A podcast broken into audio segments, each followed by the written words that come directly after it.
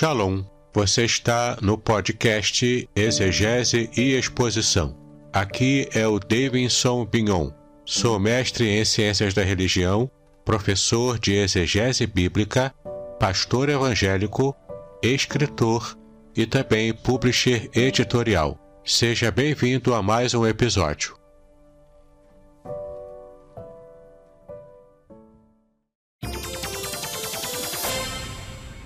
No céu, não vale carteirada. É perda de tempo, é trabalho inútil, é esforço vão, é orgulho próprio.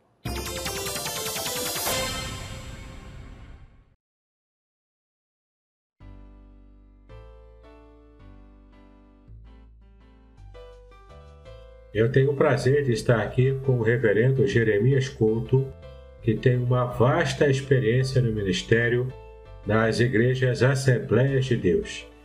E eu vou estar é, e nós vamos estar conversando com ele neste episódio. Olá, pastor Jeremias, tudo bem com o senhor? Tudo bem, meu querido reverendo Davidson. É um privilégio participar aqui do seu podcast com esta entrevista e espero de alguma forma ser útil àqueles que estarão ouvindo e conosco interagindo e aprendendo, sobretudo, aos pés do Mestre dos Mestres, o Senhor Jesus. Amém. Nosso tema aqui em nosso episódio de hoje é falarmos sobre a pregação expositiva, porque este podcast ele tem como foco a exegese bíblica e também a pregação expositiva, com, com conteúdo bastante, bastante forte, bastante é, focado num estudo bíblico profundo. Então, o pregador precisa estar preparado para estar é, trazendo mensagens que tenham um profundo conhecimento bíblico. Por isso que esse programa existe. Nós vamos então tratar com o pastor Jeremias Couto sobre a importância e algumas técnicas que ele usa para poder fazer pregações expositivas relevantes para as pessoas. Então, pastor Jeremias, vamos começar é, perguntando para o senhor quem é Jeremias Couto, qual, qual a sua formação e a sua experiência profissional. Meu amigo Reverendo Davidson, Jeremias Couto, é pastor evangélico, tem 66 anos de idade, casado há 44 anos, pai de três filhos e avô de quatro netos. Pela graça de Deus, desde a minha juventude tenho estado envolvido na obra ministerial, em diferentes atividades. Fui diretor de publicações da Casa Publicadora das Assembleias de Deus, comentarista de revista de escola dominical, autor de livros e também pregador do Evangelho, professor em seminários, presentemente fazendo o mestrado no seminário Martin Busser, em São José dos Campos. E, em síntese, esse é Jeremias do Couto, ou Jeremias Couto. O irmão serve a Deus na Assembleia de Deus, né? na Igreja Assembleia de Deus, não é isso? Sim, eu pertenço, a, pertenço à Assembleia de Deus. E quais são as atividades que o irmão exerce na, na denominação?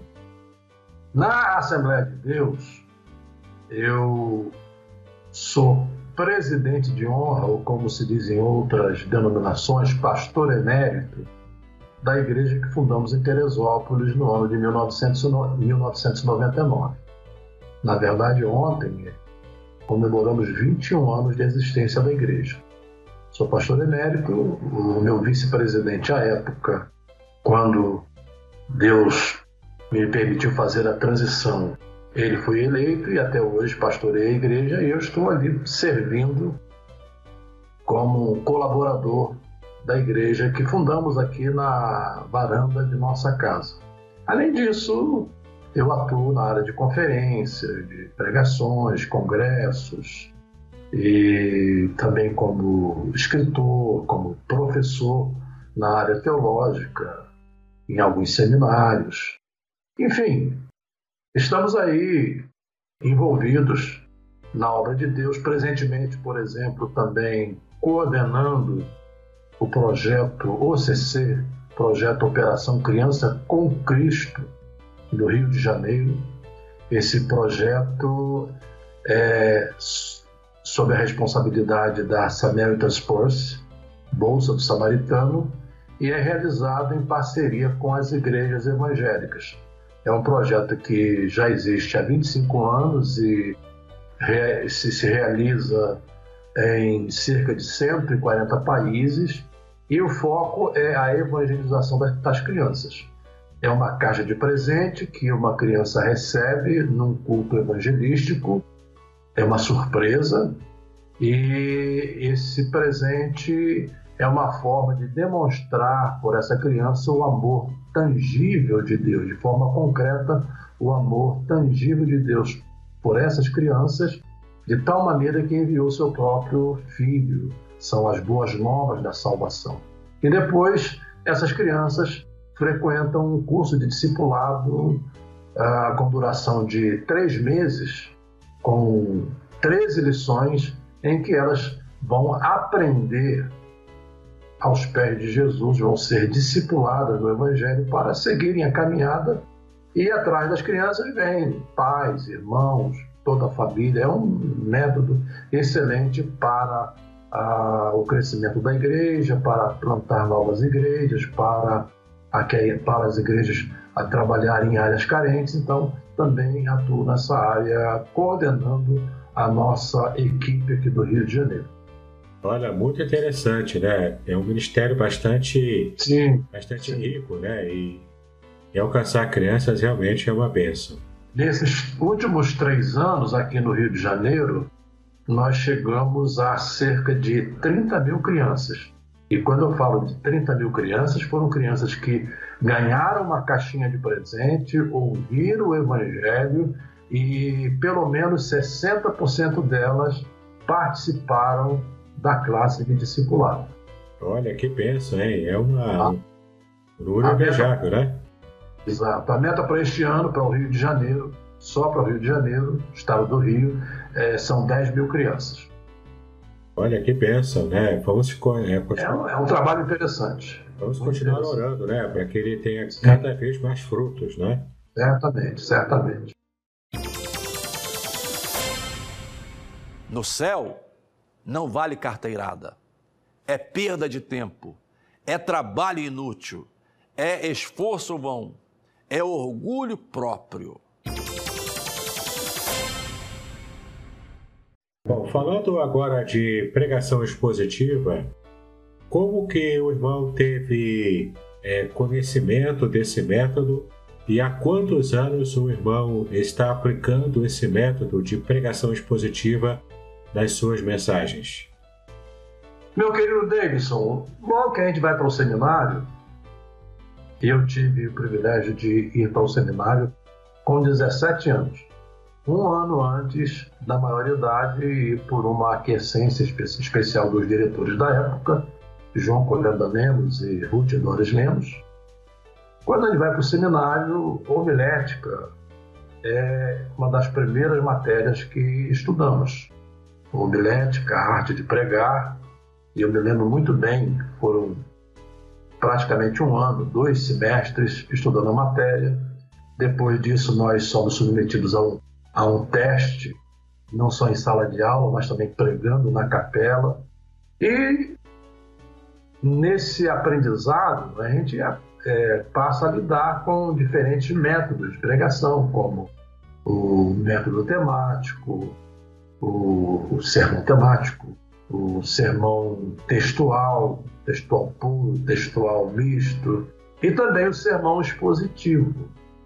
Sendo que, por algum tempo, ah, eu priorizava o, o, chamado sermão temático, talvez até pelo perfil da igreja, perfil da Assembleia de Deus, etc. Mas com o tempo, eu fui percebendo que para a igreja, para a vida de piedade, para a que você possa compartilhar não só conhecimento, mas lições. É, eu, como, como dizia, como diz o reverendo Hernandes Dias Lopes, você tem que é, ler o texto, expor o texto e aplicar o texto. Então eu, eu percebi que o sermão expositivo ele é muito mais apropriado para a vida de piedade, né, para se conhecer os princípios bíblicos, se conhecer os hábitos que Deus deixou em Sua palavra para que nós possamos adquiri-los né, e, e, e vivê-los em nossa vida diária. E isso me faz lembrar de Russell Shedd, quando perguntaram a ele uma das razões pelas quais ele lia a Bíblia, ele disse exatamente isso: eu leio a Bíblia para encontrar bons hábitos que eu possa praticar na minha vida diária. Então, eu creio que a exposição da palavra, ou o sermão expositivo, ele é um sermão mais apropriado, mais adequado para a vida de piedade da igreja. Amém. E o irmão já pratica o sermão expositivo há quantos anos? O irmão consegue lembrar? Ah, eu acho que eu já venho aí há uns 10, 15, 20 anos usando o sermão expositivo, até porque a minha convivência na Assembleia de Deus, ela foi com pregadores expositivos. Os nossos missionários, tanto suecos quanto americanos, eles eram muito dados à exposição bíblica, o fato de também escrevermos lições para a escola dominical, essas lições elas precisam estar submetidas à exposição do texto. Então, eu tenho estado muito mais próximo do protagonismo do sermão expositivo do que de outros sermões, embora faça uso também ah, do sermão textual. Amém. É, diga uma coisa, nesses desses 20 anos que o irmão tem de experiência como pregador expositivo, é, conte um pouco das suas experiências em termos de acertos e erros na aplicação de uma mensagem expositiva. É, o problema de uma mensagem expositiva é que ela exige muito de quem usa o método. O sermão temático é um sermão mais fácil, é um sermão que exige menos é, dedicação, digamos assim, diferentemente do sermão expositivo. O sermão expositivo exige de quem vai expor a mensagem, exige que ele conheça bem o texto, que ele ah, domine o texto, que ele busque antes de tudo o significado do texto e eventualmente a gente acerta, mas também erra, sobretudo quando se vai fazer as coisas de improviso. Existe uma tendência muito grande, sobretudo no nosso meio pentecostal, pela ênfase e sem nenhuma crítica, a ênfase ao espírito é necessária e indispensável à vida da igreja, mas às vezes usamos isso como muleta para não nos, nos prepararmos, para não estudarmos, para não sermos cuidadosos. E aí vamos para o púlpito com um texto de última hora, com um texto de improviso, com um texto com o qual ainda não estamos ah, bem acostumados, e isso aí gera, gera desacertos. Eu já passei por algumas experiências assim. É, uma delas não foi nem na, já na minha vida adulta, foi na, na, na minha vida de jovem. Fomos a uma igreja aí em Niterói, do bairro de Caramujo, e naquela noite eu fiquei ali folheando as páginas da Bíblia, porque sabia que pelo menos receberia a oportunidade para uma palavra, e eu marquei no livro de Jonas, para ler Jonas. E quando subi, recebi a palavra e fui abrir a Bíblia no livro de Jonas, Jonas desapareceu. Eu não tive presença de espírito, para dominar a situação, é. digamos, o domínio de classe, né, o domínio da plateia. Sim, eu sim. fiquei muito, muito nervoso procurando Jonas de um lado para o outro e eu não encontrava Jonas, ele desapareceu, foi embora, tomou o rumo de Tarsis, foi engolido pela baleia ou pelo grande peixe. Né? E, e dali eu pulei para Lucas, finalmente atinei, pulei para Lucas, capítulo 19, 1 a 10, a história de Zaqueu, e eu não consegui tirar o Zaqueu da árvore, da figueira. Ele ficava descendo e subindo, descendo e subindo, até finalmente, finalmente eu fechei a Bíblia, disse muito obrigado, estou feliz porque Jesus me salvou e etc. E disse, e foi uma experiência para mim, não é? Que você não sobe ao púlpito dessa forma, você tem que estar preparado, você tem que ler, você tem que é, dominar e, sobretudo, ter piedade. Não, é simplesmente chegar no púlpito e repassar o conhecimento que você tem, mas ter piedade, né? levar a coisa com seriedade, com inteireza de coração, com integridade, porque nós estamos lidando com a exposição da palavra de Deus. É verdade, é uma experiência muito forte, né? Quando vamos pregar a palavra, especialmente Sim. de maneira expositiva, né? Realmente, uma experiência maravilhosa. No céu, não vale carteirada é perda de tempo, é trabalho inútil, é esforço vão, é orgulho próprio. É, falando em dificuldades em se fazer pregações expositivas, é, a pregação expositiva exige certo conhecimento das línguas originais da Bíblia. No caso, o hebraico e aramaico no Antigo Testamento, e o grego koine no Novo Testamento. É, qual a sua opinião sobre o pregador que usa muitos termos em grego e hebraico numa pregação? Causa mais confusão ou ajuda no entendimento do texto? É, vamos trabalhar esse ponto em duas partes. A primeira é, é importante que o pregador ele conheça as línguas originais, como você acabou de mencionar. E eu deixo aqui uma palavra de estímulo aos jovens que estão frequentando seminários, que eles não se restringam apenas a, a aqueles, a, aqueles pontos superficiais, aquelas pinceladas né, que eles recebem em classe, principalmente nos primeiros anos, porque é, um conhecimento das línguas originais vai depender de um aprofundamento com quem conhece, com quem realmente pode é, oferecer as ferramentas. Então, eu, eu, estimulo ao, aos jovens para que façam isso, né? façam isso. Agora, tem um outro dado.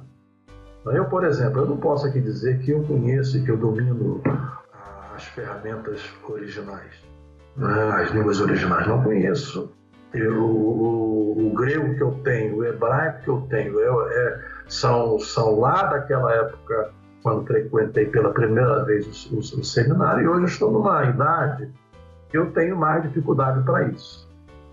Mas isso não quer dizer que você não tenha hoje acesso. Hoje, você tem aí comentários, exegeses, feitas em cima de textos sagrados, é, dicionários. É, você tem aí, por exemplo, a concordância exaustiva de Strong. Eu tenho, por exemplo, aqui na mesa a, a Bíblia trilingue em inglês, é, em português e, e, grego. Não é bem a Bíblia, é o Novo Testamento, né? em português, inglês e, e grego. Ou seja, você tem um, uma, uma, quantidade enorme de recursos que há 40, 50 anos os pastores brasileiros, de modo geral, não tinham. Então, é, mesmo que você não domine as línguas originais, você tem acesso. Você pode é, ler o texto, você pode buscar nesses comentários, você pode buscar como é que esses autores que conhecem os originais, que dominam os originais, como é que eles eles, é, é, eles buscam o significado desse texto. Né? Um outro recurso também que ajuda bastante é você ter diferentes versões, diferentes versões, né? não só em português, mas em outros idiomas também, para você cotejar as versões, né? de modo que você vai perceber diferentes nuances. Não é que mude o conteúdo, mas nuances que vão lhe permitir ter uma visão o mais preciso possível do que o autor quis dizer nos originais. Então, esse é um ponto. A outra parte é em relação ao uso de vocábulos.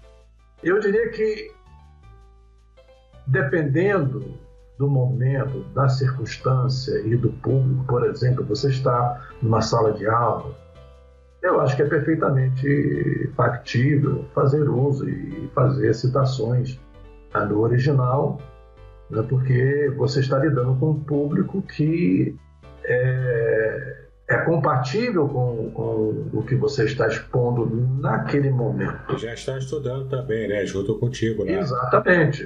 Né? Agora, na igreja, nos cultos de maneira geral, a não ser que a circunstância exija né, você pegar um texto e mostrar que no original aquele texto, por essa ou aquela construção gramatical, ele pode estar representando isso ou aquilo, sobretudo numa exposição é, mais longa. Né? Então, eu, eu acho que é possível, mas não fazer disso um, um uso pernóstico.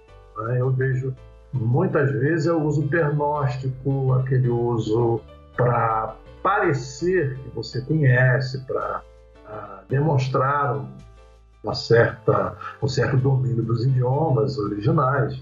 E às vezes a gente percebe, reverendo Davidson, que é, muitas pessoas que fazem isso, elas não conhecem nenhuma vírgula do original.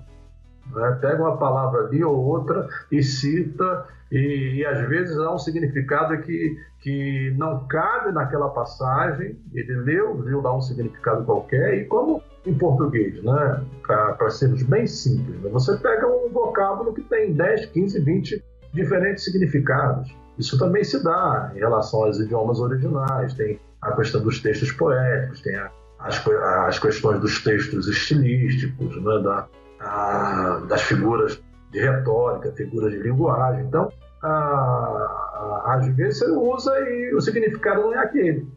Não é meramente um, para passar uma ideia de conhecimento e, eventualmente, você pode estar conduzindo o povo a ter um, uma visão equivocada do texto. Então, eu, a, a minha sugestão é que em cultos, em pregações, se evite ao máximo.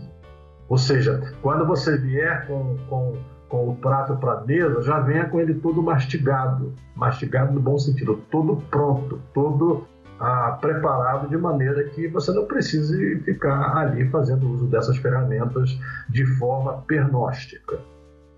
É, essa semana eu estava dando uma olhada nas redes sociais e me deparei com uma frase muito interessante sobre esse tema, né?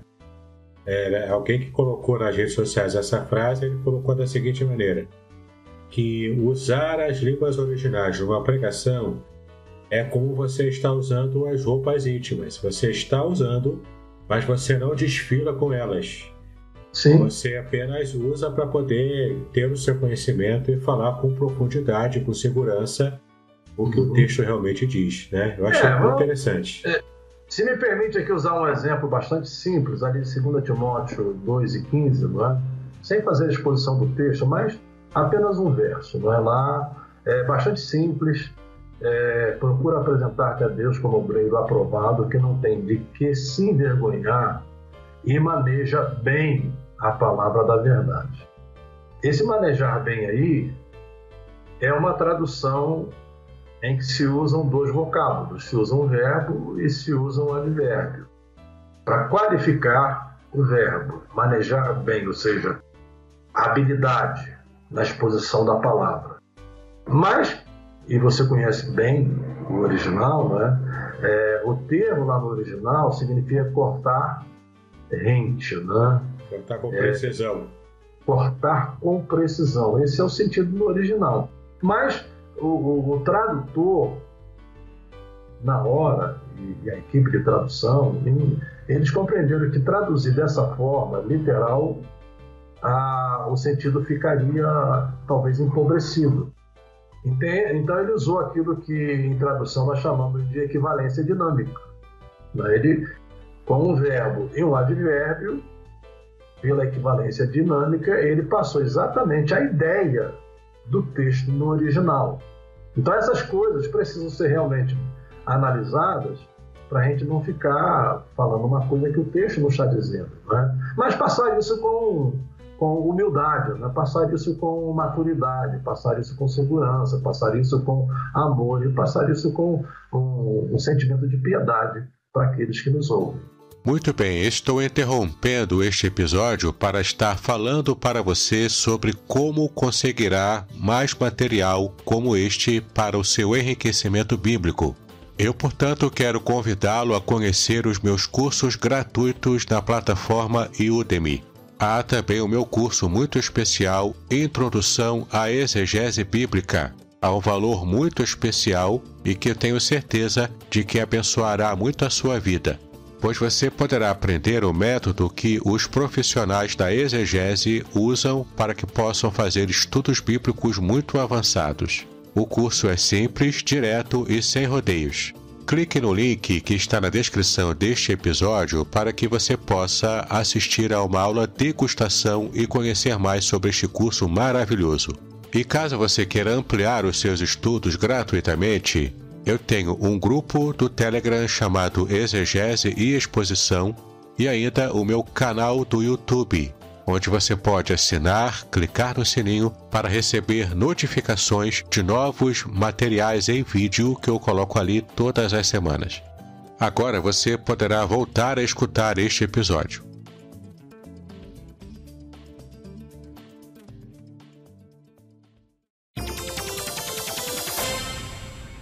No céu, não vale carteirada. É perda de tempo. É trabalho inútil é esforço vão, é orgulho próprio.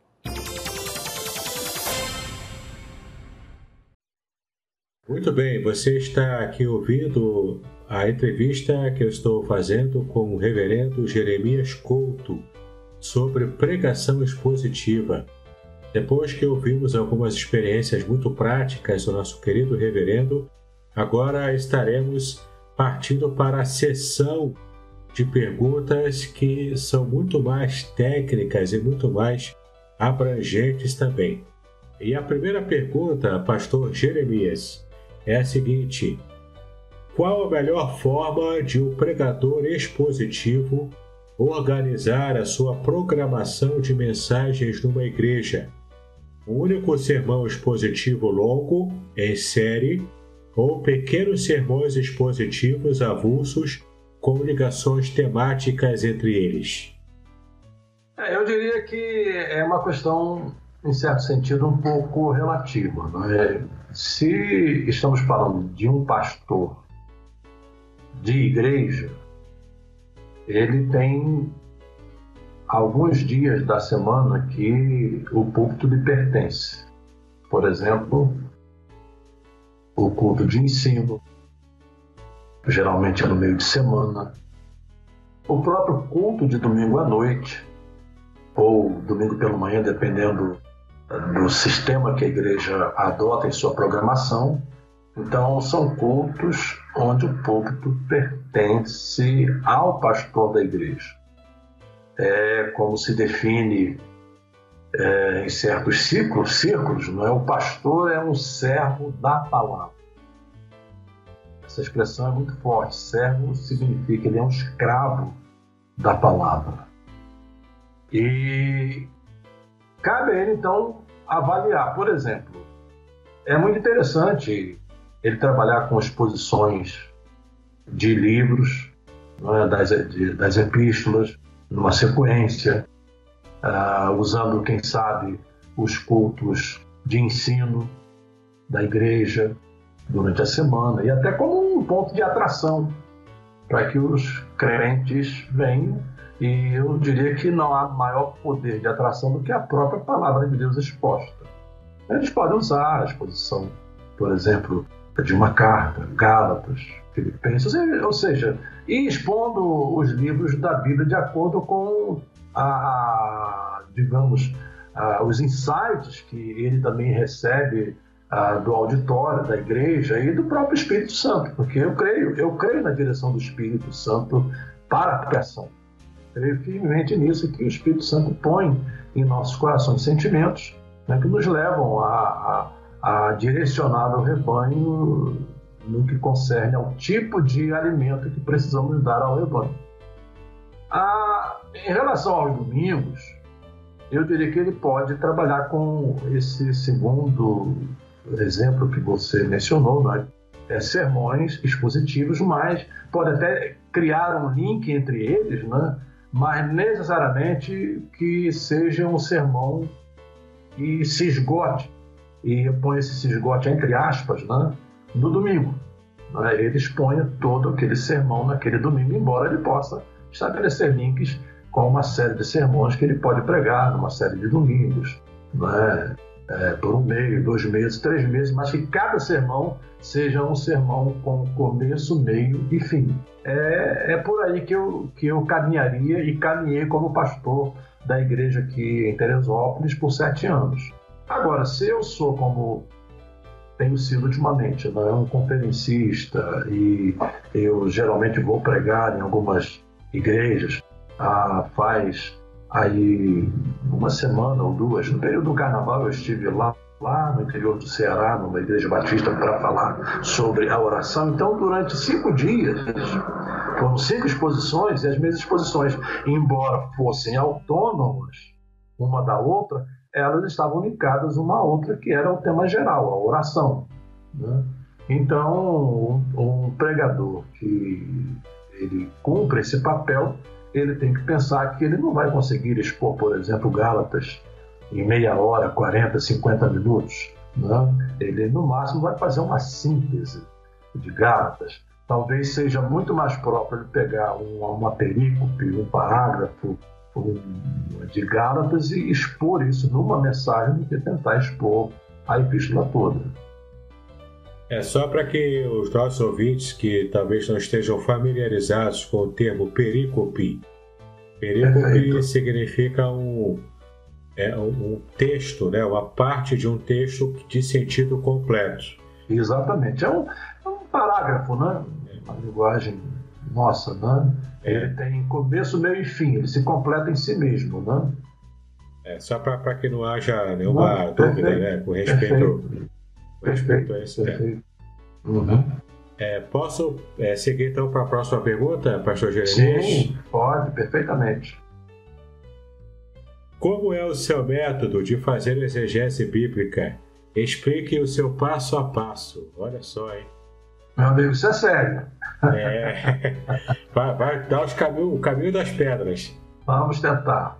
É, primeiro, eu entendo que um, um pregador e deixe-me ser mais amplo aqui, não só um pregador, mas um cristão né, que professa o nome de Cristo, professa a fé cristã, eu creio que esse cristão, esse pastor, esse reverendo, seja lá o que for, ele tem que ter um amor acendrado à palavra de Deus. E isso tem de fazer parte da sua vida diária. Né? É aquilo que, numa linguagem mais comum, chamamos de devocional.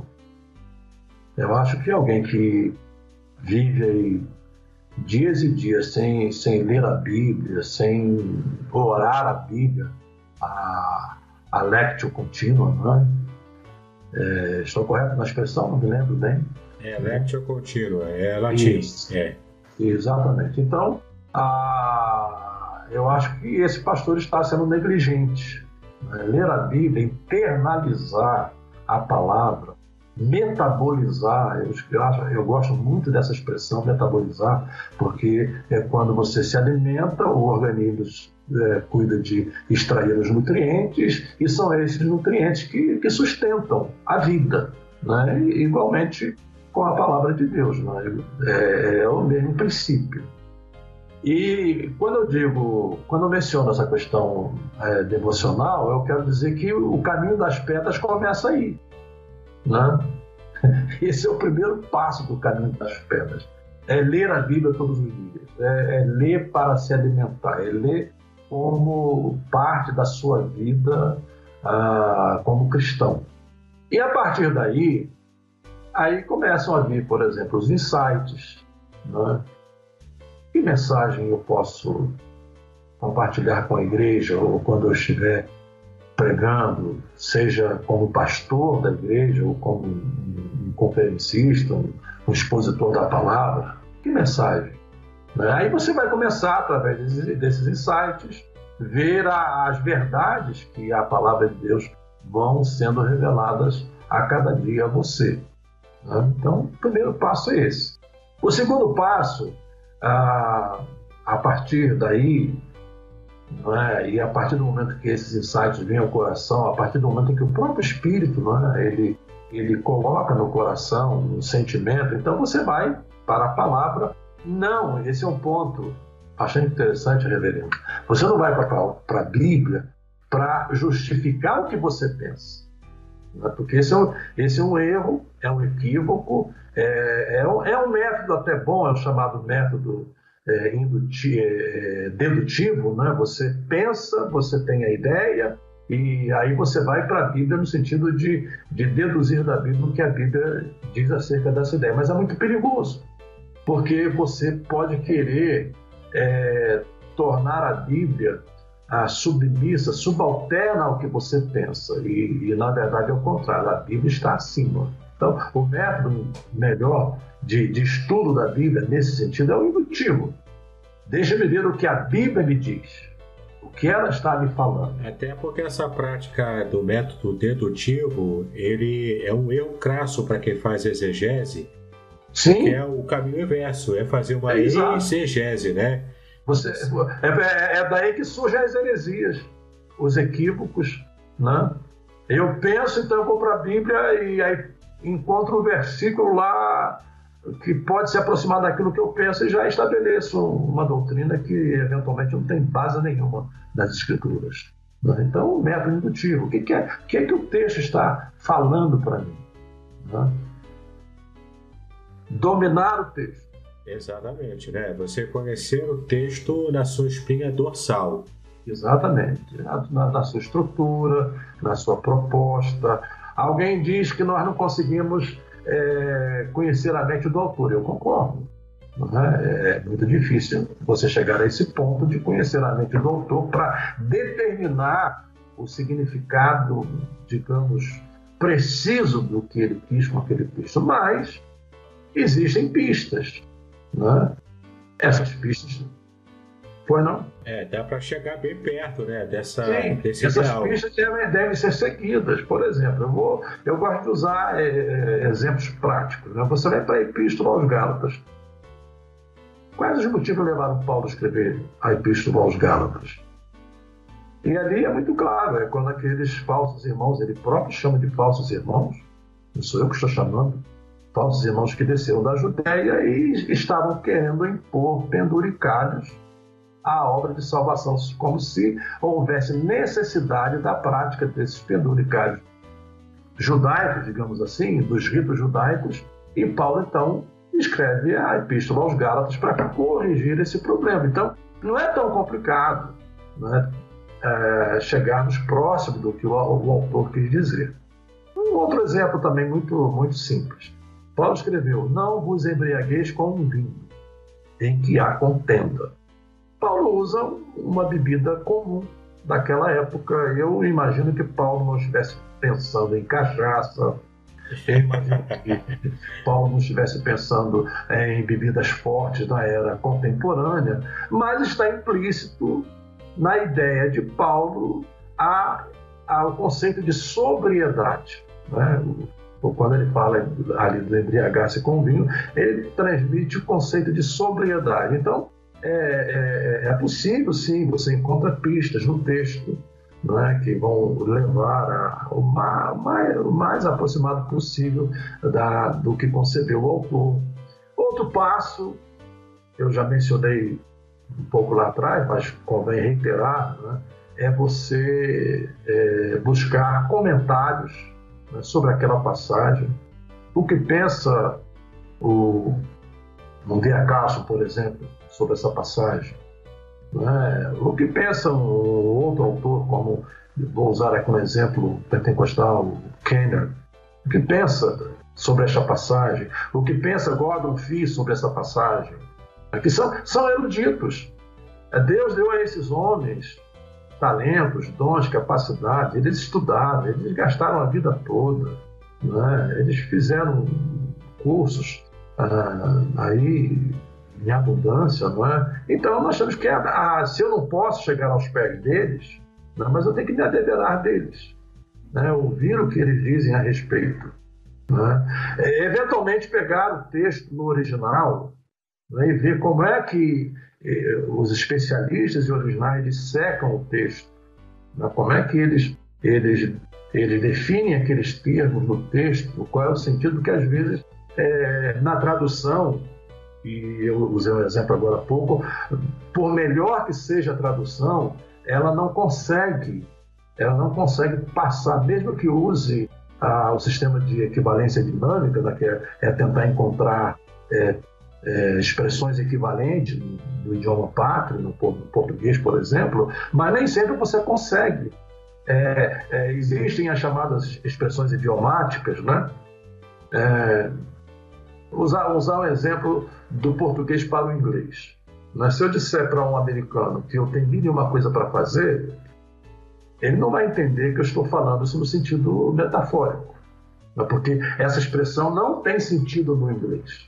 Então, é, é, na hora de traduzir isso para o inglês, eu vou ter que encontrar uma expressão, uma expressão equivalente que pode ser, não, eu, eu vou estar muito ocupado hoje. Eu vou estar dizendo com essa expressão o mesmo que eu quis dizer, combine uma coisa para fazer. Então, essas questões, elas fazem parte desse passo a passo, né? é, até que você realmente tenha domínio do texto você não é que você vai ser agora vai esgotar o texto, não. Você vai ter o domínio do texto, vai ter condições de expor o texto com segurança né? e, sobretudo, regar todo esse tempo, desde o momento em que você começa a preparar o sermão, regar com oração. Mas sempre procurando ouvir a Deus. É isso que a igreja precisa? É essa a mensagem que eu devo é, pregar à igreja? É, é essa a mensagem que vai edificar a igreja? Ou eu simplesmente estou dando algodão doce para a igreja? Algodão doce é, é, é bonito, né? as cores, mas ele não alimenta. É verdade, né? Infelizmente a gente percebe púlpitos cada vez mais fracos porque os pregadores é, estão dando algodão doce, como o irmão é, disse. Exatamente, né? exatamente. E é, é, importante a gente ter uma, uma dieta equilibrada com uma boa dose de Bíblia com Perfeito. bastante. Com bastante... Perfeito. Perfeito. É, é como a dieta que a gente usa para a nossa alimentação diária, né? Ela é equilibrada, você não pode é, se exceder, por exemplo, em carboidratos, né? Se exceder em proteínas ou só proteínas. Tem essas dietas malucas aí, Uh, mas no fim elas acabam sendo prejudiciais, porque você precisa de carboidratos, você precisa de proteínas, você precisa de ferro, você precisa de vitamina C, você precisa de uma série de coisas que é, você, só, você, só, você só vai encontrar é, nessa diversificação que você faz na alimentação, inclusive em relação à exposição bíblica. Exato. E é, partindo para outra pergunta, em sua opinião, qual o tempo ideal de duração para uma pregação expositiva? Meu amigo, Reverendo Davidson, qual é o nosso desafio hoje? É o desafio do tempo, né? Do tempo. Nós não podemos pensar nos dias de hoje como dias semelhantes aos dias dos reformadores, né? dos dos puritanos, né? numa época em que o entretenimento era muito reduzido. Né?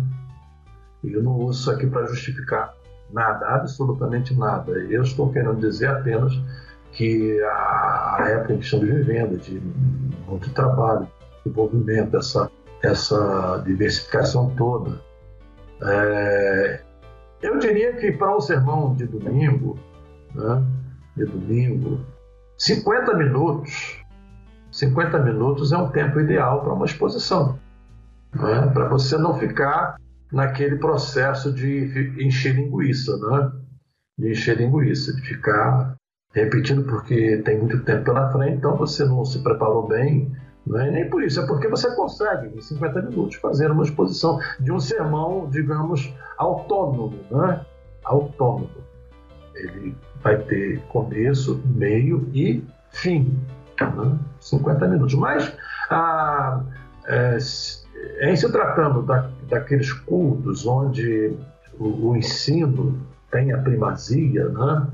eu acho que você pode trabalhar com uma faixa de uma hora, uma hora e quinze minutos. Né?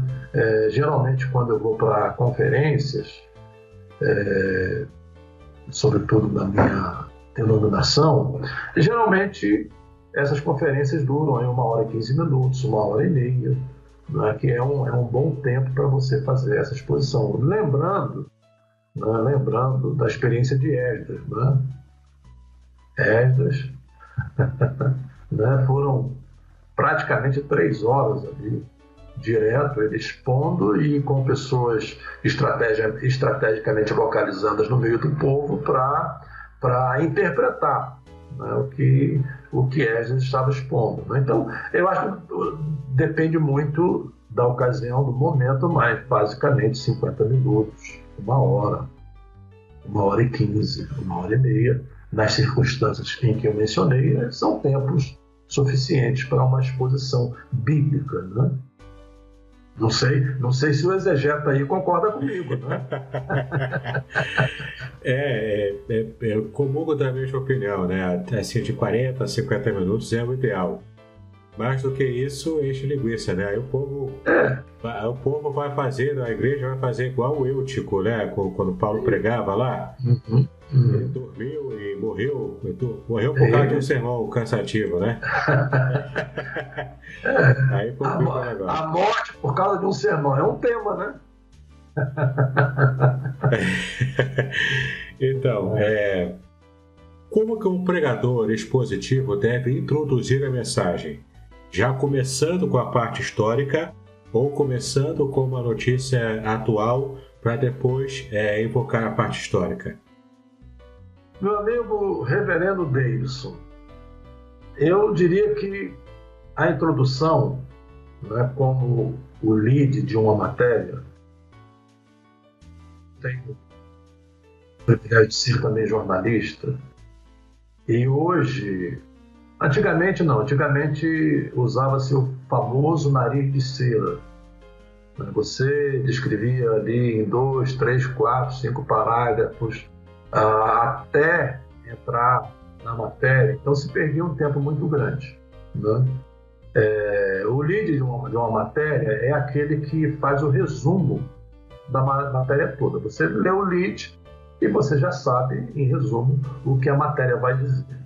É, eu diria que a introdução de um sermão tem esse papel, né? você deixar claro para o ouvinte a exposição que você está fazendo. Você pode até usar uma ilustração, né? mas isso implica no resumo histórico do texto, no resumo é, é, da ideia do texto, é, o que o texto está dizendo e dos pontos que você quer abordar na sua mensagem. De maneira que o ouvinte sabe de onde você vai partir e aonde você quer chegar na sua exposição. Então, para mim, uma introdução, ela tem esse papel, né? o papel de expor e deixar bem definido para o texto. E aí, né, é, por exemplo, isso, isso aconteceu, né? É, um irmão chegou ao culto um pouco atrasado, já praticamente é, no início da pregação, e há uns 10 minutos já pregando, e o irmão perguntou ao recepcionista que o pastor está pregando sobre o que? Sobre o que eu não sei. Mas que ele está inspirado, tá, viu?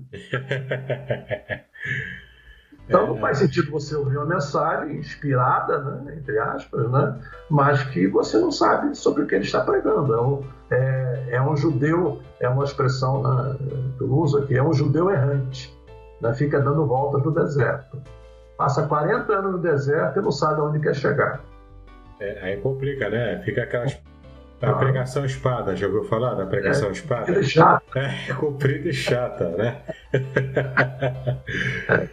A próxima pergunta é: O que o irmão acha do uso dos apelos insistentes no fim da mensagem? Quanto tempo deve durar a conclusão e a aplicação de um sermão? É, Reverendo Davidson, aí voltando àquela aquela definição do Reverendo Hernandes de Dias Lopes, não é? ler o texto, expor o texto e aplicar o texto. Eu diria que talvez num sermão de 50 minutos, né, a gente poderia dividir isso em três partes, né, e a aplicação na, nos 15 minutos finais. Agora, vale ressaltar, aplicar é você extrair do texto que você expôs e extrair dali as lições que são aplicáveis à nossa vida. É, eu diria que esse é um desafio que enfrentamos e às vezes a gente ouve um sermão aí com um conhecimento profundo, profundo né? O cidadão, o pregador, o expositor consegue expor bem o texto, mas falha na aplicação. É? O texto não é aplicado. E o texto tem que fazer sentido para mim hoje. Não é só sentido para o leitor da época quando Paulo escreveu as suas epístolas, não é só fazer sentido para, a, digamos, o público da época, mas tem que fazer sentido para mim hoje. Então, qual é o sentido hoje? Você lê, por exemplo, em Gálatas sobre circuncisão etc, etc. Agora, qual é o sentido disso para hoje? Como é que eu aplico hoje na minha vida? Outro ponto que eu quero ressaltar é que aplicar não é alegorizar. Né? É muito importante frisar isso aqui, porque por muito tempo se trabalhou com essa ideia de alegorização do texto bíblico. Só que aplicar não é isso. Não é você pegar uma parábola, como a parábola do bom samaritano, e dizer que o samaritano representa isso, que os doutores da lei representam aquilo, etc. Mas é pegar o sentido do texto. Jesus ali está ensinando sobre o próximo. Mas quem é o meu próximo? Foi a pergunta do jovem. Então, Jesus usa a parábola para ensinar sobre o nosso próximo, aquele que está próximo de nós, aquele que eventualmente naquele momento está dependendo do nosso socorro, da nossa ajuda, da nossa consideração. Né? Então, é, é, é não alegorizar, pegar um texto e dizer isso representa aquilo, isso representa aquilo, porque ah, é, na verdade o texto não está representando nada. A única passagem que ela é alegórica, ela, é, em Gálatas, por exemplo, que Paulo usa, né, quando ele fala de Agar né, e de Sara, então ele fala de forma alegórica ali, é, é, a, é a linguagem que ele usa. Mas, de modo geral, aplicar não é alegorizar. Né? É você pegar qual é a lição. Né? Por exemplo, qual é a lição de procura apresentar-te a Deus aprovado?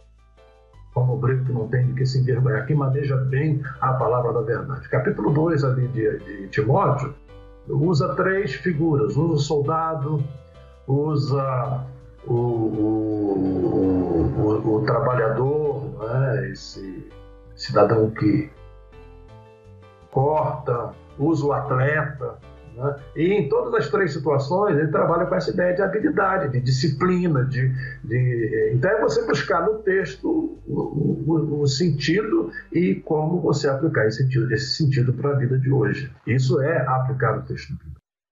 Realmente é uma prática muito comum nas igrejas evangélicas, né? Aquele pregador, por exemplo, que demora 10 minutos no corpo do sermão e 30 minutos fazendo um apelo, insistindo. Não, não, não, não. não, não, não é, aí não tem sermão. Né? É, a aplicação é o, é, é o auge, né, digamos assim. É, a aplicação é o fechamento. Né? É, a aplicação é o, é, é o ouvinte sair dali pensando, eu preciso melhorar a minha vida cristã. Essa é a ideia da aplicação. Vamos entrar agora numa zona de tretas. Se eu puder responder, né? Ah, claro que tem, que tem condição, né? Uhum. O que o irmão acha dos pregadores que ficam usando frases feitas e mandando o auditório repetir? Geralmente são frases bonitinhas, frases de efeito. O que o irmão acha dessa prática? É uma boa forma de comunicar a palavra de Deus? Eu acho péssimo.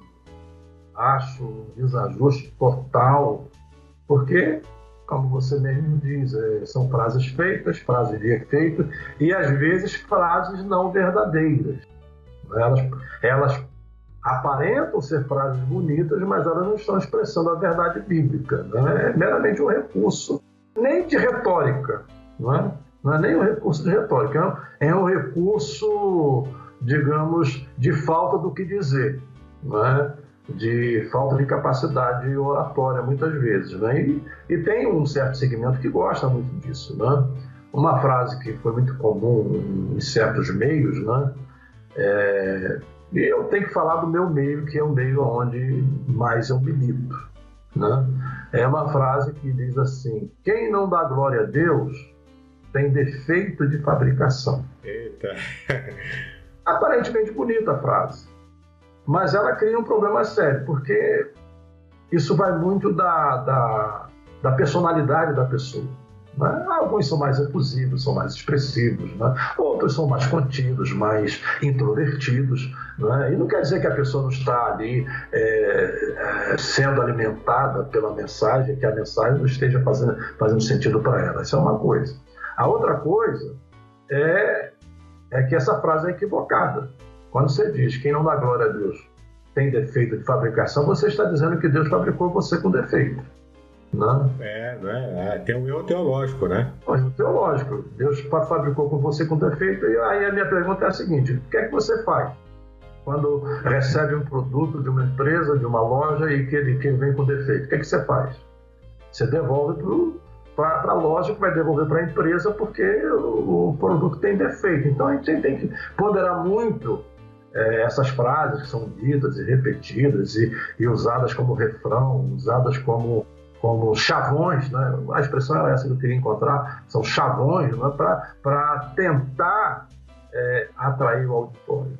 É, eu, eu, pessoalmente, não, não concordo e acho que isso não cabe num sermão expositivo e muitas vezes é usado mais nos sermões temáticos, que são sermões mais fáceis de pregar, e eles podem ser bíblicos, não estou dizendo que não são bíblicos, podem ser bíblicos, se bem expostos, se, se os textos usados para o sermão temático, eles, eles são ah, analisados à luz de seus respectivos contextos. Não você pegar um versículo lá, outro lá, e, e em contextos diferentes e dar o significado que você quer dar. Não, tem que ver se eles têm significado no contexto em que eles estão. Então, o sermão temático ele, ele é, pode ser bíblico, mas é um sermão muito perigoso porque ele pode levar você a ter um tema, a ler um texto e usar o texto apenas como pretexto, e aí, meu amigo, vai embora naquelas subdivisões temáticas onde a exposição bíblica passa longe. Mas, geralmente, no sermão desse temático se usa muito os chavões, né? Para poder você empolgar o auditório. É, alguns pregadores usam essas frases feitas e chavões até como vírgula, né? É, Sim. é, é, quase uma pontuação que eles usam. É. Mais ou menos por aí, né? É. Mais ou menos por aí. outra pergunta que também as pessoas costumam ter dúvidas é sobre ilustrações que não estão na Bíblia e experiências pessoais do pregador. Qual o lugar dessas experiências num sermão expositivo? Muito bem. Ah, o sermão não pode ser um, uma, uma, uma colagem de histórias, uma atrás da outra. Então, se for isso, ele não é sermão. Né? Sermão é exposição bíblica. Mas, uma ilustração, duas, três ilustrações, dependendo do ponto do sermão, né? elas são, são viáveis é, com a seguinte ideia, né? com a seguinte proposta. Uma ilustração ela tem por finalidade trazer luz à verdade que você está expondo, né? aclarar a verdade. Às vezes, um, um, um, um, conceito ele fica meio obscuro, né? É, de ser entendido, é, é meio complexo, né? Então você usa uma ilustração para aclarar aquele conceito. Essa é, essa é a ideia da ilustração. Não é você rechear o sermão todo de histórias, histórias sem fim, que acabam, inclusive, tirando o nexo do sermão e, e fazendo com que se perca a ideia central do sermão. Então, ilustração. Experiência pessoal. Eu acho que, eventualmente, uma ou outra ilustração que você vai contar pode ser uma experiência pessoal. Eu só tenho cuidado e oriento que essa ilustração pessoal ela não vise trazer glória para o pregador. Esse é o risco. Né? Você usar a sua ilustração para mostrar que você é o, é o cara, né? Isso acontece muito, né? As é. pessoas sempre então, contam ilustrações que vão deixar ele bem na fita. É, então eu prefiro, se eu, for, eu, eu, eu costumo fazer isso, né? quando eu vou usar uma ilustração minha, eu uso uma ilustração negativa. Um ponto onde eu falhei, né? um ponto onde eu não correspondi, um ponto que eu poderia é, ter agido de uma forma melhor.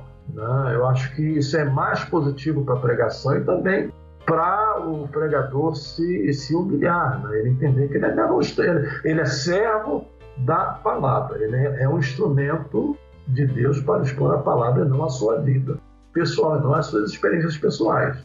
Então, você sair dizendo que você é isso, é aquilo, etc., né? fazendo propaganda, usando a mensagem para fazer propaganda de si próprio, não faz sentido algum.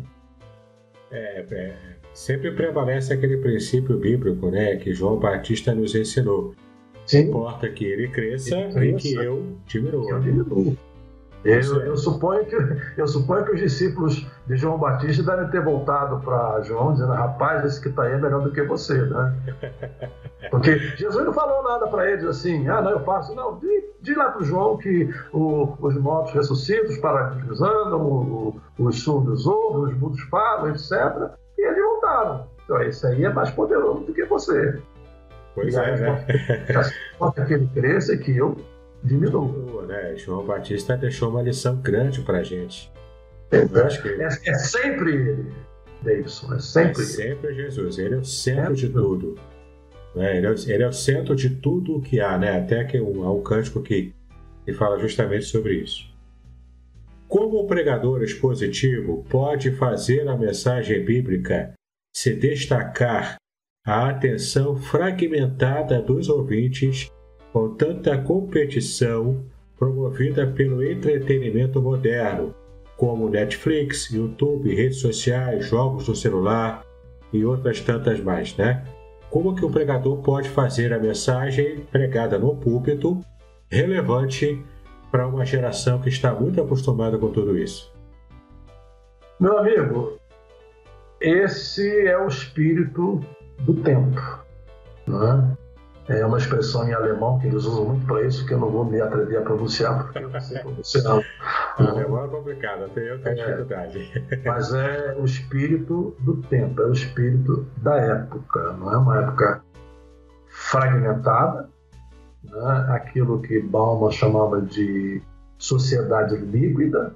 Né? As coisas vêm, passam aí numa velocidade muito maior do que da época dos reformadores, né? Para a gente não ir tão longe.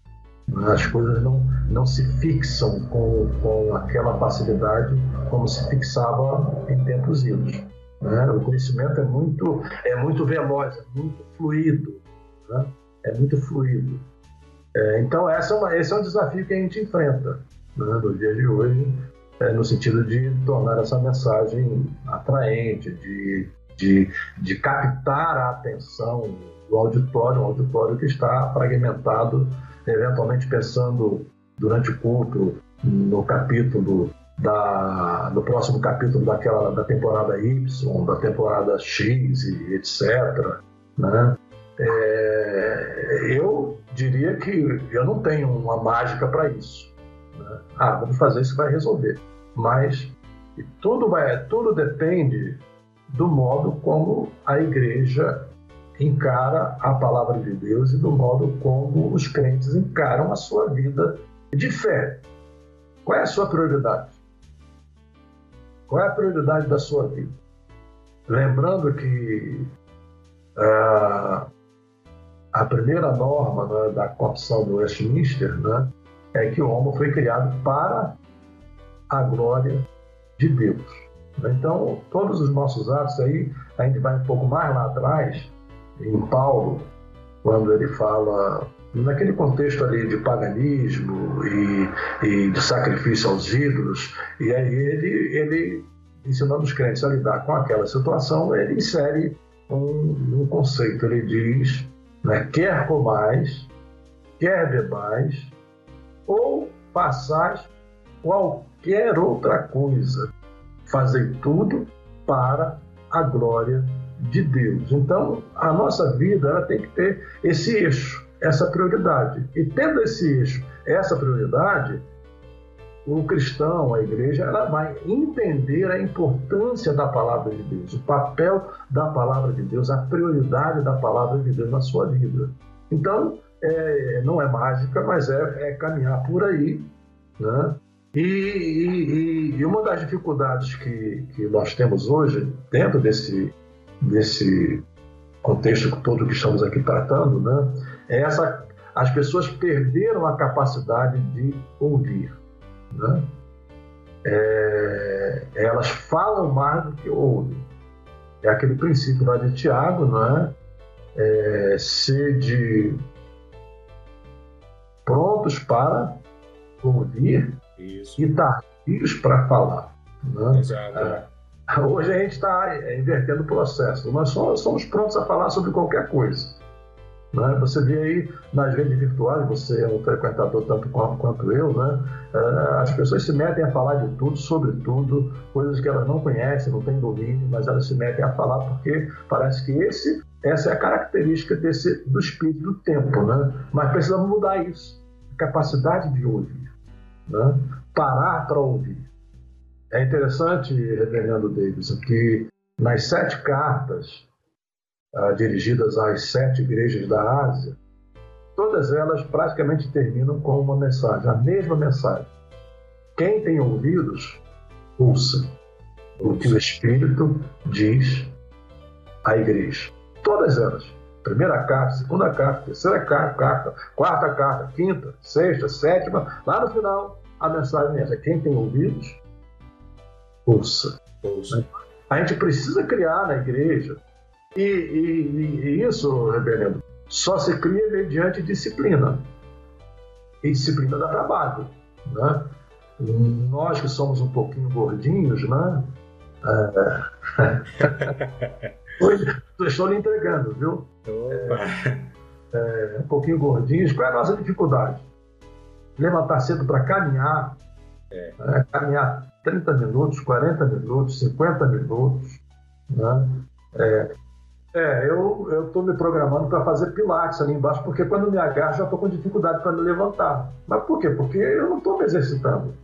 Agora, isso exige disciplina. Né? Então, em relação à igreja também, vai exigir disciplina, vai exigir você é, ir trabalhando isso, repetindo, e insistindo, né? treinando.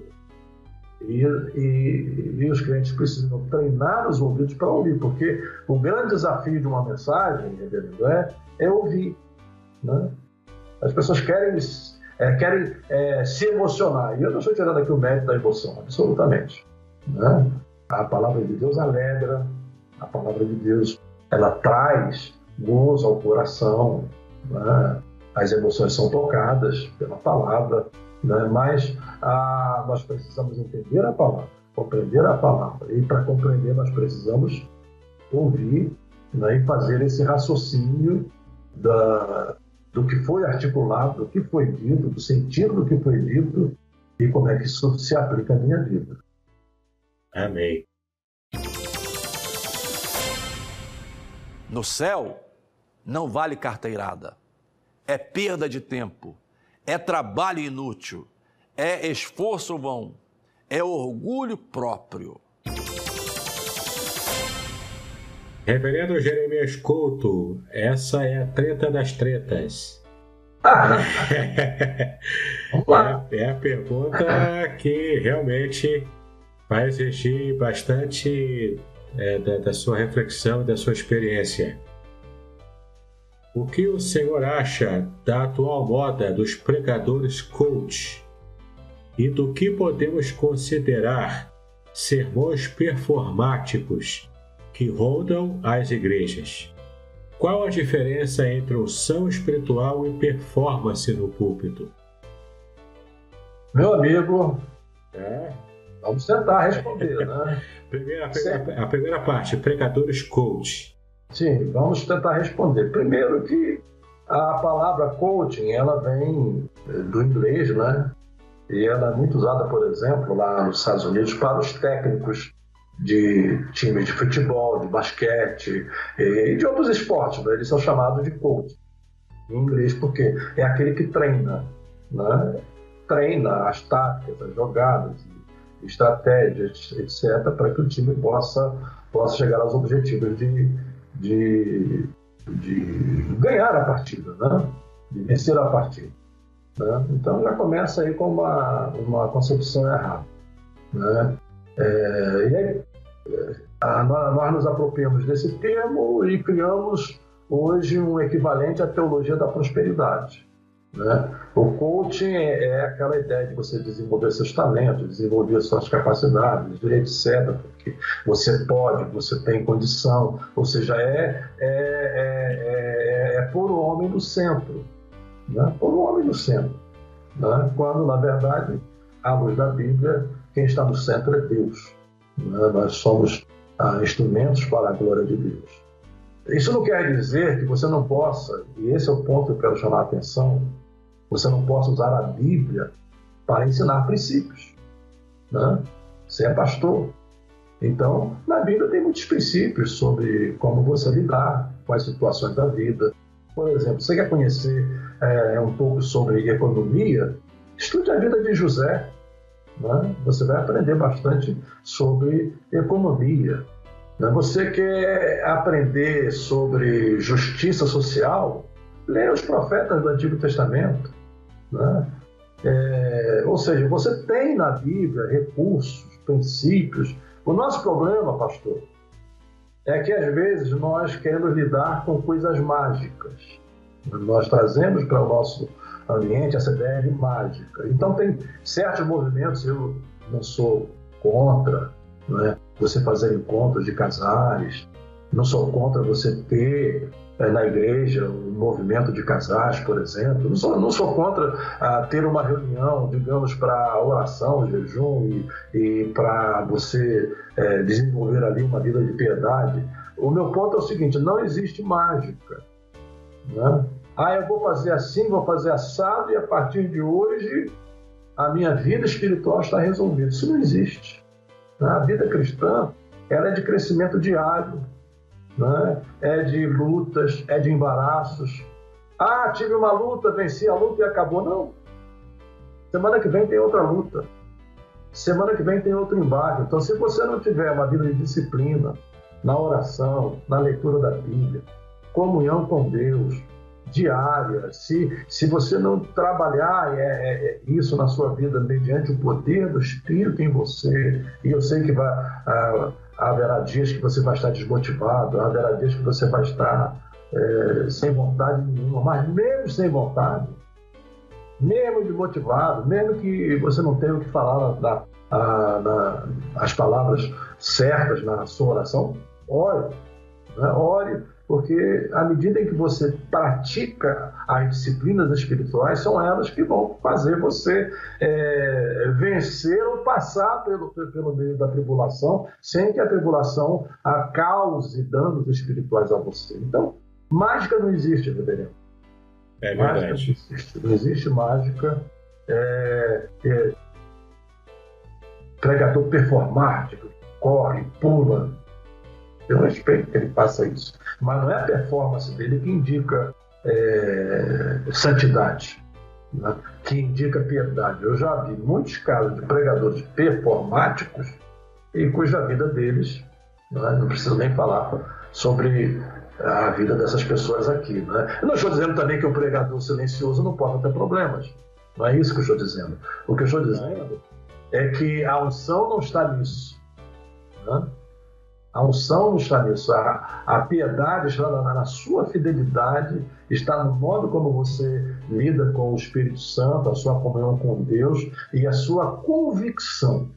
A né? convicção com que você passa a verdade que você recebe de Deus. É, digamos que a igreja de Corinto, não sei se estou me, me prolongando muito aqui, mas é só para concluir o raciocínio, né? A igreja de Corinto vivia uma situação assim. Quando Paulo começa a escrever lá no primeiro capítulo, ele ele realça as qualidades da igreja, as virtudes da igreja, uma igreja ah, de santos, né? chama a igreja de Corinto de santos, né? de santificados em Cristo, uma igreja rica em conhecimento, uma igreja rica na abundância dos dons, né? capítulo 1, verso 7, se não me a memória, né? de 1 Coríntios. Mas depois ele entra dizendo dos problemas da igreja, que eram problemas seríssimos. Eu costumo dizer que se eu recebesse uma carta da igreja de Corinto para ser pastor dela, eu, eu rejeitaria no ato. Eita, eu também. É, uma igreja cheia de problemas, uma igreja em crise e um dos problemas, e um dos problemas que havia na igreja de Corinto era fã-clube. Né? Tinha lá os de Paulo, tinha lá os de Apolo, tinha lá os de Pedro e tinha os de Cristo. E os de Cristo estavam errados também. Né? Porque o próprio Paulo diz, porventura está dividido. Então, se eu for olhar para Paulo, por exemplo, quem era Paulo? Paulo, a exposição dele era parecida com a exposição que se fazia nas sinagogas. Né? Uma exposição, digamos, coloquial. Né?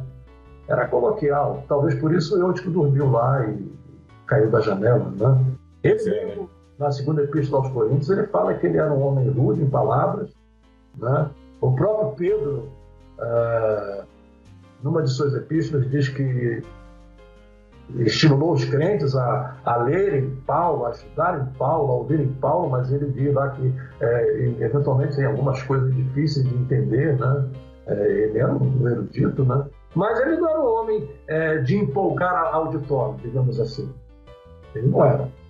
Que você extrai com bastante clareza no texto. Já o Apolo, quem era Apolo? A própria Bíblia diz, ele era um grego, ele era, ele era fervoroso em palavras, né? eu diria que ele, ele, ele assimilou a oratória grega. Né? Essa é a oratória que predomina hoje nos nossos púlpitos. Né? E a gente acha que isso aí é, é,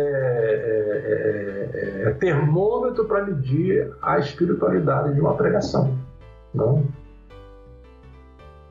É, eu me lembro de um governador de estado né, não vou citar aonde, né, que numa grande festa ele, ele foi convidado, ele subiu no púlpito e, e em 15 minutos ele pregou um sermão, a, digamos, espiritual. Né? É, o povo vibrando né, com a mensagem, entre aspas, dele, né? e a história que a gente sabe desse governador é é, é, uma das piores histórias na área do, da corrupção. Né? Nunca fui cristão evangélico comprometido. Né? Então, é, isso não é termômetro para medir a espiritualidade de ninguém. Né? Nem também a sapiência, a erudição né? em si mesmo. Né? O que se mede a vida de espiritualidade, a espiritualidade de alguém é a sua vida de comunhão com Deus. Né? A sua devoção a Deus e também não quer dizer, reverendo, que todos são chamados para pregar. Todos são chamados para expor a Bíblia. Tem pessoas que não têm, eh, digamos, têm outros dons. Né? Outros dons que nós precisamos desses dons na vida da igreja, mas nem todos têm o dom. E a gente tem que entender isso e, e, e de repente, ajudar esse, esse irmão da igreja a encontrar os seus dons para servir melhor a Deus. É, o importante é a pessoa né, se encontrar mesmo no, nos caminhos do Senhor e, de fato, levar à frente, né? Aquilo que sim, o Senhor sim. mesmo deu para ele, né? Sim, perfeito. Então, é, é por aí, né? É, é fidelidade, convicção, né? É, e, e entender uma coisa: os resultados são de Deus, não são nossos. Porque às vezes nós, como pregadores, queremos os resultados. Né? E nessa busca de resultados é que a gente entra nesse caminho de ficar usando é, frases de efeito e etc. E etc. Porque a gente quer ver resultados. Mas os resultados não são meus. Os resultados vêm da palavra. Né? A palavra é aplicada, ela vai produzir resultados, porque é, a, a, palavra de Deus não volta para si vazia. Né? Amém. No céu, não vale carteirada. É perda de tempo, é trabalho inútil, é esforço vão, é orgulho próprio.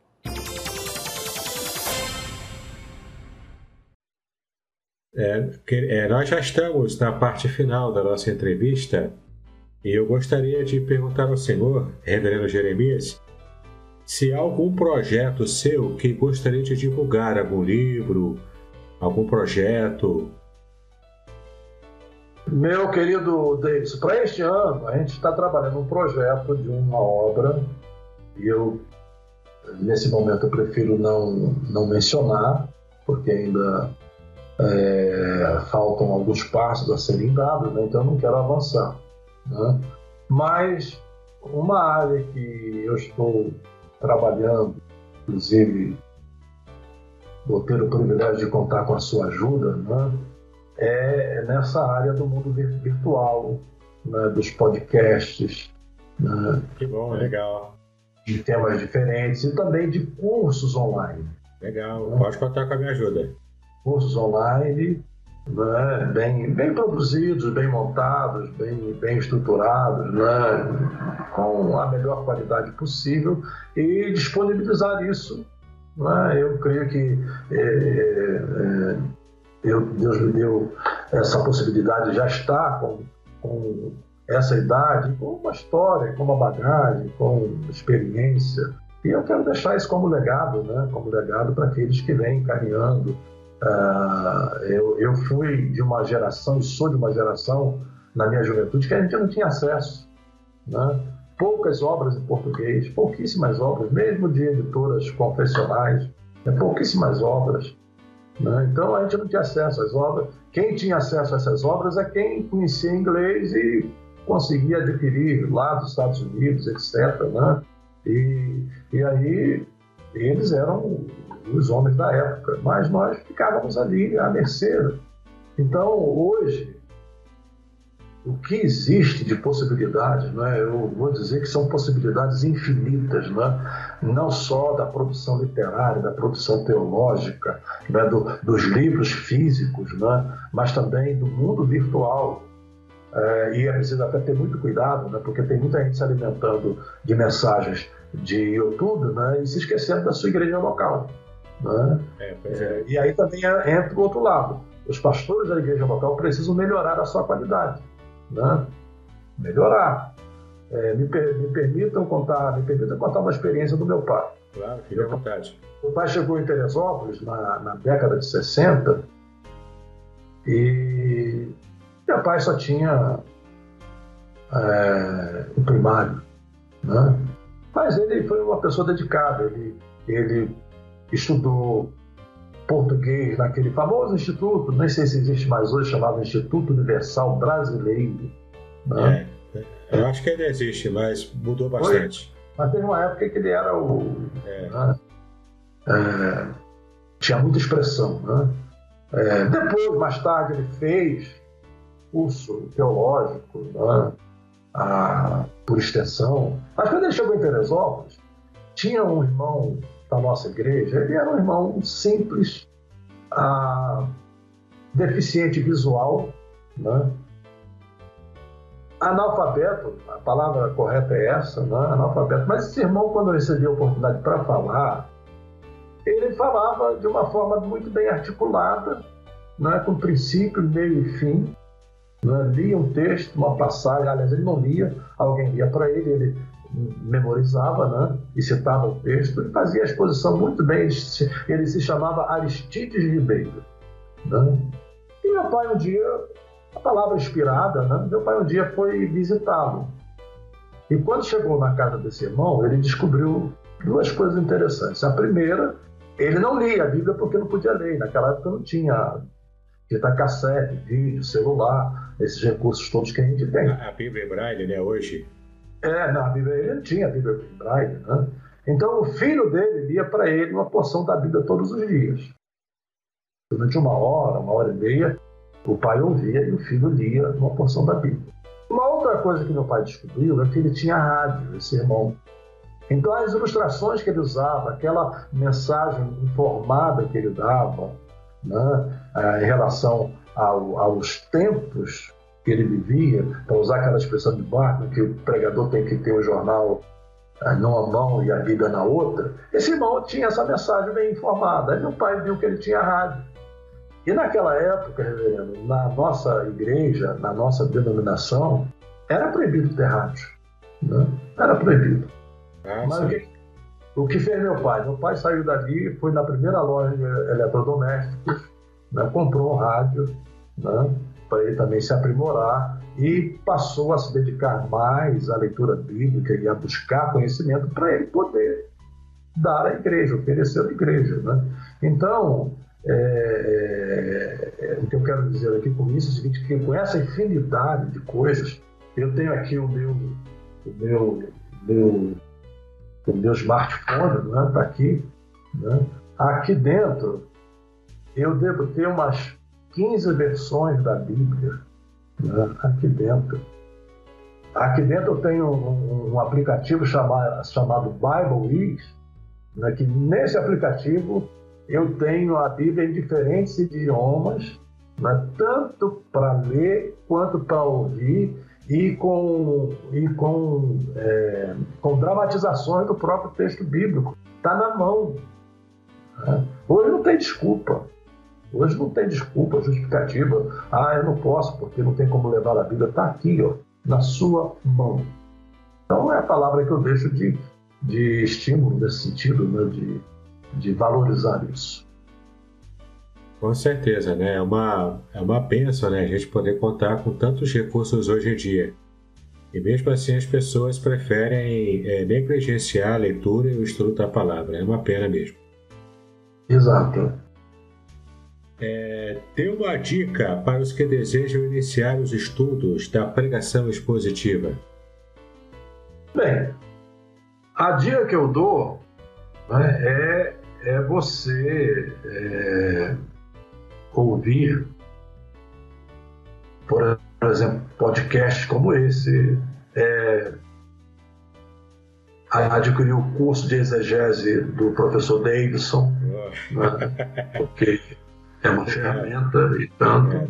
Né, e tantos outros bons expositores aí, né, eu, eu, eu vi esses dias o anúncio de um curso de, de pregação expositiva, né?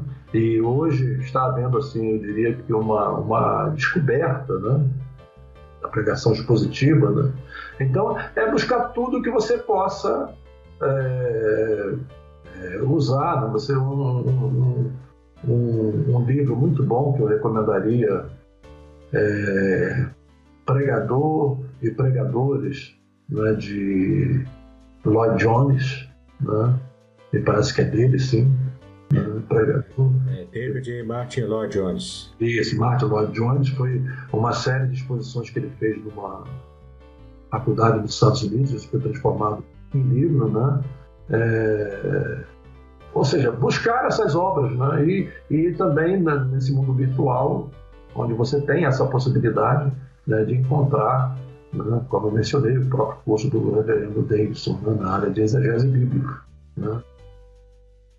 não há limites para você se preparar. Não, não há limites.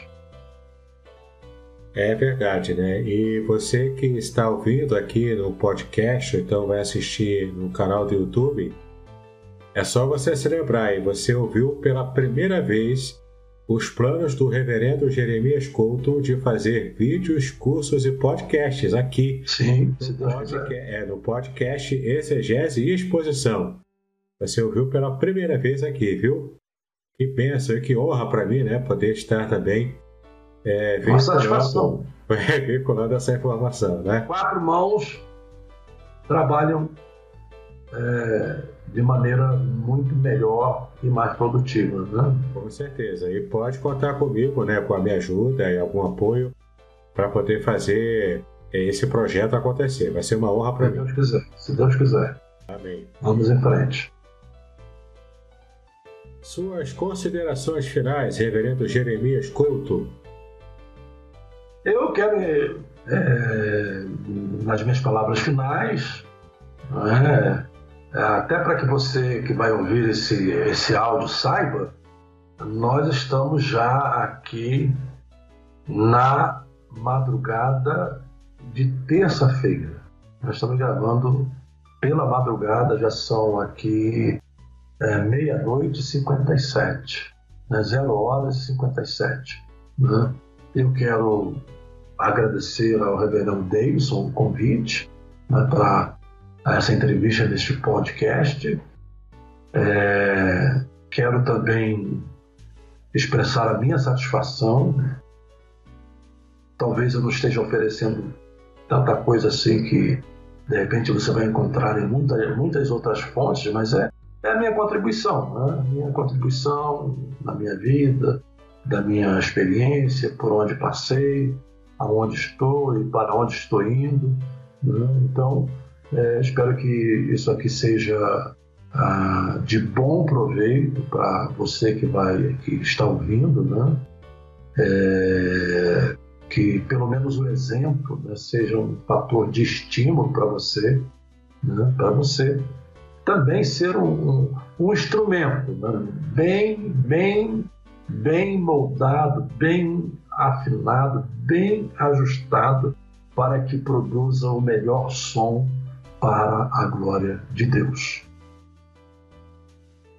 Amém. Eu que agradeço, Reverendo Jeremias, a sua disponibilidade de estar nessa madrugada aqui comigo, concedendo essa entrevista maravilhosa é, eu tenho certeza que a sua contribuição é excelente e é apenas a modéstia né, que leva o irmão a, a não pensar assim.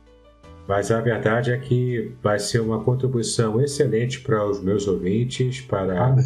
o público né, que já me acompanha há algum tempo. E eu tenho a certeza também de que este podcast estará também contribuindo para que muitos pregadores da palavra estejam interessados em pregar expositivamente. E não apenas, Se Deus quiser. Se Deus quiser. E, não apenas é, aquela pregação água com açúcar, né? mas uma pregação sólida, com conhecimento Sim. bíblico sólido Sim. e impactante também, conforme somente a palavra de Deus pode ser. Sim, perfeito. Muito obrigado. Muito obrigado. Eu é que agradeço, meu querido. Shalom e paz e bênção sobre a sua vida. Shalom, shalom. Grande abraço. Eu quero agradecer a você que me ouviu até agora e participando tanto no podcast quanto também aqui no canal do YouTube. É uma honra ter você como aquele que me segue nas redes sociais também e participa de tudo aqui eu quero convidá-lo a assinar o meu canal do YouTube, caso você não tenha feito ainda.